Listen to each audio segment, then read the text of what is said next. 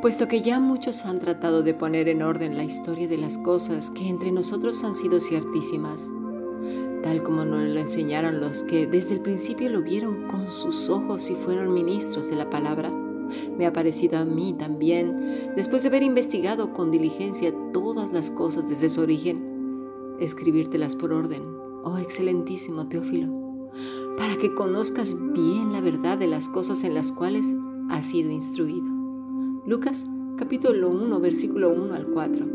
Vamos ahora a Hechos capítulo 1, versículo 1 hasta el 5. En el primer tratado, o Teófilo, hablé acerca de todas las cosas que Jesús comenzó a hacer y enseñar, hasta el día en que fue recibido arriba, después de haber dado mandamiento por el Espíritu a los apóstoles que había escogido a quienes también después de haber padecido se presentó vivo con muchas pruebas indubitables, apareciéndoles, apareciéndoseles durante cuarenta días y hablándoles acerca del reino de Dios. Y estando juntos, les mandó que no se fueran de Jerusalén, sino que esperasen la promesa del Padre, la cual les dijo que oísteis de mí. Porque Juan ciertamente bautizó con agua, mas vosotros seréis bautizados con el Espíritu Santo dentro de no muchos días. Hemos escuchado la palabra del Señor.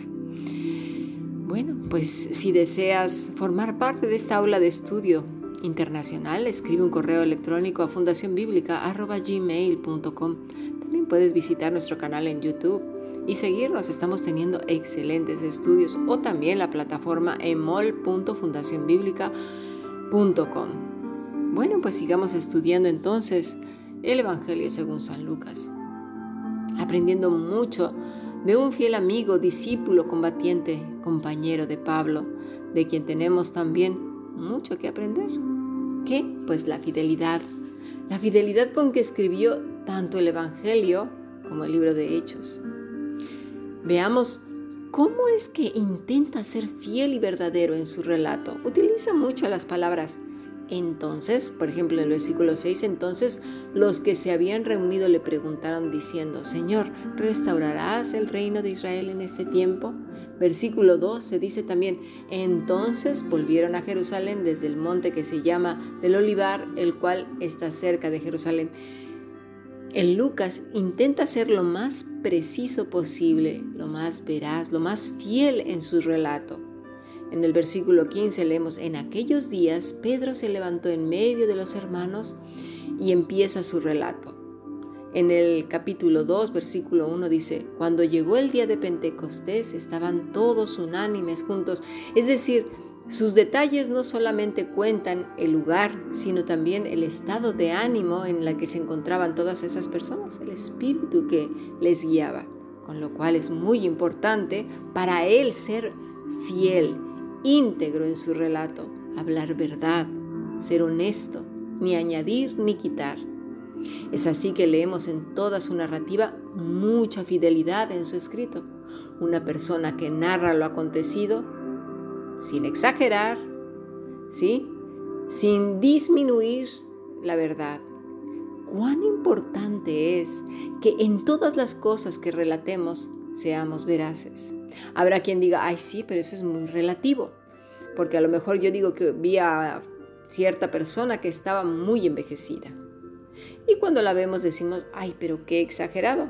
Pues he ahí en donde se requiere ser veraz. Es decir, no sé si fue mi estado de ánimo o el ánimo con que venía esa persona o lo cansada, cansado que estaba y me pareció a mí verlo envejecido, pero no sé si fue solamente ese momento puntual, quizás su arreglo, no lo sé. Quizás simplemente fue lo que yo vi. Y entonces cuando llega la persona, lo ve y a lo mejor lo ve más joven, más viejo, no sé, más vieja y dice, oye, pues mira, creo que era tu estado de ánimo porque yo lo vi y lo vi que estaba bien. ¿Sabes? He ahí la veracidad. A veces por una cosa que hacemos ya con ello, catalogan, ¿no? Por ejemplo, una persona que se equivoca, decimos, tú siempre te equivocas, tú siempre dices mentiras, tú siempre exageras. Y con eso ya levantamos falsos a ciertas personas, ya no somos veraces. La veracidad es amable, es yo creo que y la integridad vienen como fruto del Espíritu, aunque no se menciona integridad, pero la integridad es amable, pacífica, también es pura, porque habla la verdad, es honesta, es algo que se desarrolla.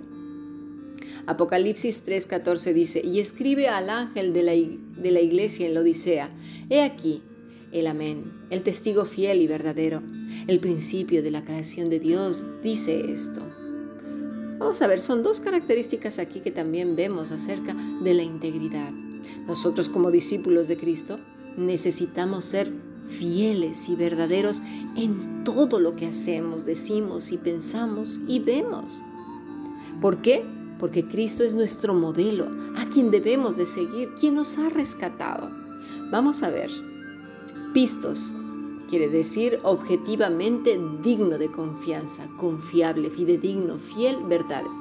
Esto es lo que es nuestro Cristo, nuestro Señor y Salvador. Pero nosotros ¿sí? Necesitamos beber de Él, ser como Él.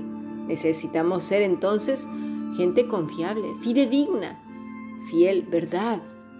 Que lo que digamos no sea demasiado exagerado. Por ejemplo, cuando alguien nos insulta, decimos, me hizo un daño brutal, fue bueno, eh, eh, solemos exagerar muchísimo. Y eso que lleva pues a veces a dejar a las personas en un mal concepto. Pueden llegar a pensar que es una persona maltratadora, no lo sé. A veces en nuestro dolor, en nuestra frustración, pues podemos llegar a levantar falsos y entonces ya no somos fidedignos, ya no somos fieles, nos guiamos más por las emociones que por la verdad objetiva. Y esto nos lleva a la siguiente frase que acabamos de leer en Apocalipsis 3:14 alecinos, sinceros, veraces, ¿sí? Entonces, cuando hablemos, hablemos verdad. A veces decimos, sí, pero es como yo la vi. Pues en ese instante debemos aclarar, es que mi percepción fue esta. Puedo estar equivocado, puedo estar equivocada, a lo mejor me estoy dejando llevar por las emociones, ¿sí? Pero no estoy viendo el todo, simplemente estoy viendo una sola cosa. Y ahí el problema de ser relativos y de dejarnos llevar solo por las emociones, porque dejamos la objetividad y la realidad simplemente para poner en primer lugar nuestra emoción, con lo cual ya estamos dejando de ser veraces, sino simplemente emotivos.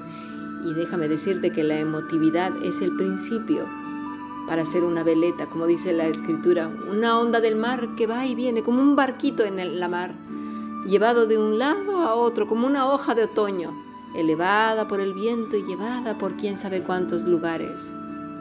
¿Por qué? Porque nos movemos no en la verdad objetiva, en la verdad que Dios dice que estará contigo y que todas las cosas tienen un propósito, un propósito que te va a ayudar a bien.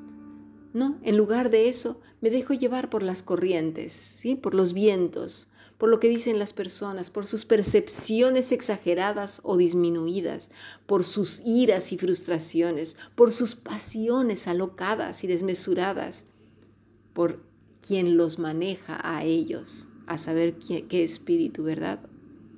No lo sabemos, pero entonces nosotros nos volvemos como esa hoja llevada por el viento y por los vendavales, ¿verdad?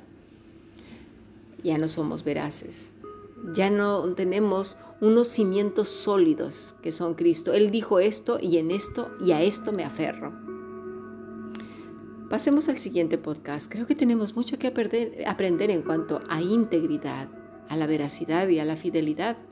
Que todo esto se mantiene y crece y se fortalece creyéndole a Él siendo como Él, no haciendo, siendo como Él, aferrados a Cristo.